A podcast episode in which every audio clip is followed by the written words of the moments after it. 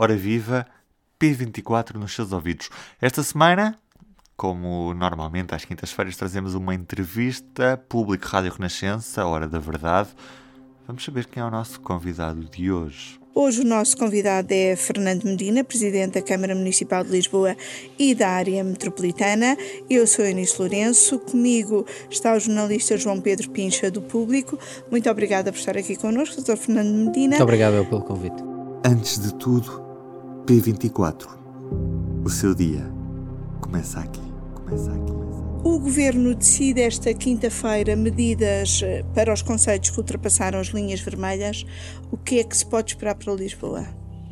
Bom, mantendo uh, o Governo a matriz e os indicadores que apontou, o que acontecerá com probabilidade a Lisboa e a outros municípios vai ser um recuo relativamente às regras do desconfinamento que terá sobretudo um impacto ao nível da, dos horários de, da restauração, que ficarão limitados ao sábado até às três e meia. Uh, essa, no fundo, é a aplicação, a consequência mais direta da aplicação do, das regras da forma como estão, como estão definidas. Tem noção de como estão os números neste momento em Lisboa? Tenho, tenho essa noção, por isso nós ainda estamos numa fase ascendente da, da incidência, uh, não estamos numa fase ainda sequer de estabilização, menos ainda numa fase de recuo. É uma situação que hoje abrange mais municípios da área metropolitana de Lisboa, que abrange mais municípios no país e, de acordo com a atual matriz de risco, e este é um ponto que, na minha opinião, deve ser avaliado, uh, isso vai indicar um recuo relativamente ao, uh, ao processo de desconfinamento. Mas não preocupa já o aumento de casos em cuidados intensivos? Ou seja, apesar de tudo, a matriz continua a ser um bom pré-indicador e o aumento de casos em cuidados intensivos está uh, a verificar-se. Acha que os cuidados intensivos, a vacinação, devem ser critérios a passar a ter em conta na matriz? Claro, eh, claro, acho que sim, porque, aliás, eles é que vão ditar é, a severidade da pandemia, porque. Uh, a severidade da pandemia e a nossa capacidade, os processos de confinamento foram empregos eh, fundamentalmente para eh, proteger o sistema de saúde e a capacidade do sistema de saúde em lidar com os casos mais graves. Eh, ora, essa capacidade do sistema não é afetada da mesma maneira quando a vacinação progride para valores muito superiores. Uh, e por isso, uh, essa ponderação do critério tem que ser feita em função daquilo que é a vacinação e a evolução da vacinação. Esse, pelo menos, é um critério básico que, em minha opinião, em minha opinião deve, ser, deve ser adotado. Uh, porque, porque nós vejamos, nós estamos a ter um aumento da incidência, mas vamos ter que ter noção da proporção daquilo que nós estamos a falar. Nós eh, temos, por exemplo, eh, estamos a falar no país de um valor à roda dos mil casos por dia, que é o valor que nós temos. Nós viemos no pico da pandemia de janeiro, fevereiro, de valores que chegaram a 16 mil casos por dia. Nós estamos com mil casos por dia. Nós eh, falamos em em internamentos, nós estamos com cerca de 450 casos eh, de internamento, nós viemos de valores de cerca de 7 mil casos em janeiro. Uh, nós estamos a falar de cerca de 100 uh, internamentos em unidades de cuidados intensivos, nós tivemos quase 10 vezes mais, ou cerca de 10 vezes mais. Com o prejuízo que isso também causou para toda não, a atividade não Covid, não, não, é? Eu não estou, eu não estou a, longe de mim desvalorizar a importância de nós contermos a evolução da pandemia. O que eu quero é frisar que nós estamos numa situação que é significativamente diferente daquela que era há cerca de um ano, está numa fase crescente da sua evolução neste momento, mas nós hoje temos duas grandes armas que uh, antes não tínhamos com esta força, que é, por um lado, a possibilidade da testagem massiva, e Lisboa tem um programa que eu creio, aliás, que é único, que é a possibilidade da testagem gratuita por todas as pessoas, sejam residentes em Lisboa, sejam estudantes em Lisboa, sejam pessoas que trabalham em Lisboa, de se poderem testar gratuitamente nas farmácias da cidade. Isso é um elemento de uma enorme capacidade para acelerarmos o que é a testagem, o rastreio, o isolamento das pessoas e quebrar ou, ou, ou reduzir eh, a, a, linha de contactos que essas pessoas que essas que essas pessoas têm e depois também todo o trabalho de aceleração do processo de vacinação que está a ser feito e da qual nós também estamos a participar em alargar mais essa capacidade. Eu não sei se há noção do esforço muito significativo que as autarquias norte a sul do país estão a fazer, mas posso lhe dar os números aqui de Lisboa. Neste momento, o município de Lisboa tem eh, contratados, eh, não, não em permanência, mas eh, para os vários centros, nós temos contratados mais de 700 enfermeiros.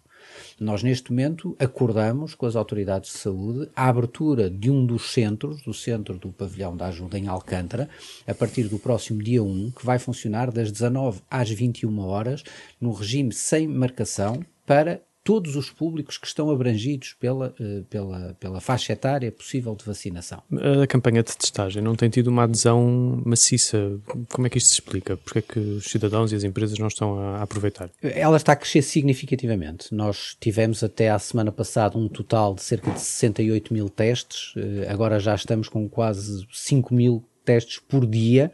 Eh, o que aconteceu é que nós anunciamos, nós criamos este programa de testagem massiva disponível nas farmácias, não sei se se recordam, exatamente ele abriu quando no, no início do desconfinamento. E por isso, quando os números eram muito, muito baixos, a incidência era muito baixa e por isso, na altura, Uh, a rede de farmácias abriu logo perto de uma centena de farmácias com essa possibilidade, mas de facto as pessoas procuravam pouco a testagem, porque de facto a incidência era tão baixa que as pessoas não tinham uma grande procura. O que nós estamos a verificar agora é que as pessoas sim estão a responder ao apelo da testagem, essa disponibilidade da testagem, uh, e nós entendemos então alargar ainda mais o programa. O programa começou com dois testes gratuitos por mês, começou num conjunto limitado de freguesias, aqueles que tinham incidência acima das 120, dos 120 casos por 100 mil, depois alargamos a todas as freguesias da cidade, agora alargamos a todas as pessoas e, e, e as vezes que for necessário fazerem esses testes nas farmácias e alargamos também àqueles que não são residentes em Lisboa, que é uma, uma mudança muito importante, mas só assim nós estamos a contribuir ativamente para o controle da pandemia também na área metropolitana de Lisboa. Mudando aqui eh, para um assunto que lhe tem dado muito que falar, um, ehm, dá por encerrado o caso da comunicação das manifestações às embaixadas? Ou acha que pode dar? Mas eu, eu creio que eh, nós fizemos aquilo que era a nossa obrigação e a nossa responsabilidade perante um erro grave que foi cometido ao nível dos serviços do município. E uh, a nossa responsabilidade foi, em primeiro lugar, o reconhecimento desse erro, sem hesitações, sem mas, sem vírgulas, sem, sem aquelas uh, uh, fórmulas que às vezes tendem a ver se a desvalorização do problema pode acontecer. Nós não o fizemos. É um problema grave. Porquê? Sabe que eu venho, permitam-me esta pequena nota pessoal. eu venho de uma família em que os meus avós uh, foram opositores ao antigo regime e uh, ajudaram muita gente, aliás, a sair do país uh, nos tempos do antigo regime. Os meus pais estiveram na clandestinidade. Eu sei bem o que é a expressão da palavra medo. Não eu próprio, porque nunca o senti, felizmente, mas sei bem o que é o sentimento do medo, e, e, como, e como esses relatos dos tempos do medo, da perseguição, que as pessoas eram alvo pela sua opinião política, pelo facto de não haver liberdade da sua opinião política. E por isso, quando e por isso estas eh, esta aquilo que aconteceu, o que me toca e o que me e o que me e o que eu acho que é que é grave do ponto de vista da nossa ação e o que me penaliza mais do ponto de vista é sentir que a Câmara de alguma forma contribuiu para um sentimento de receio e de medo por parte de pessoas que estão no território português, sendo uh, portuguesas ou não sendo portuguesas. E que explicação e é que encontra para que isso tenha acontecido e, e, para que tenha havido uma ordem do anterior presidente que não foi cumprida? Seja, encontra alguma explicação? Encontro, encontro a explicação, aliás, que já dei. Eh, e a explicação é a verdade aquilo que aconteceu. A questão é que com a mudança da lei uh, e a passagem para o município das competências, e com uh, a interpretação, uma lei de 74, aliás, pré-constituição, uh, uma lei ainda do tempo do Vasco Gonçalves uhum. e, e, do, e, e, do presidente Spínola. a participação do, da Câmara relativamente à, à, manifestação, na forma como a Constituição o coloca, que é um direito do qual não necessita, não carece de autorização, e a Câmara simplesmente é destinatária de comunicações, fez com que o processo ficasse muito desgraduado do ponto de vista interno. Quer dizer, isto, isto era tratado ao nível de um gabinete de expediente que recebia comunicações, digitalizava comunicações Mas e reencaminhava comunicações. Como se ninguém pensasse. Sim, como se ninguém pensasse, como se ninguém, ninguém fazia nenhum juízo crítico. E por isso é que quando se faz a análise, e eu pedi expressamente que se fizesse a análise de todas as manifestações, porque o caso foi colocado, aliás, com. E aqui é que eu censuro o oportunismo político, não, não é o debate político, esta é uma questão essencialmente política, como é evidente. Mas eh, quando se diz não, há aqui uma entrega de dados a embaixadas, aconteceu no âmbito de um processo em que 7 mil manifestações aconteceram numa década, cerca de uma década, que é o período que a Câmara tem esse exercício da competência, e o procedimento que foi seguido foi um processo em que a Câmara funcionava como, como elemento de comunicação, de transmissão dessa informação e que muitas vezes o fez de forma inadequada, não cuidando, não cuidando de distinguir. Eh, Uh, os dados, porquê? Porque se limitava muitas vezes a fazer o procedimento normal no, no, para simplificar aquilo que aconteceu, o procedimento normal que era adotado pelos serviços da Câmara era a digitalização do aviso que chegava à Câmara por parte dos promotores e a sua remessa às entidades aos quais remetia. Polícias, entidades alvo de destino da manifestação, hum, eh, representações diplomáticas, quando era esse o caso, e por isso era um processo que se repetia. Uh, desta forma, e é esta a explicação para aquilo que aconteceu, por isso eu não tenho nenhuma explicação de nenhuma malícia, de nenhuma, como é que eu dizer, de nenhuma má intenção, de nenhuma. Uh... Mas, é, mas é estranho que um despacho que era especificamente destinado àquele serviço, não é? De, que recebia as comunicações, uh, tenha, tenha sido ignorado durante estes anos todos.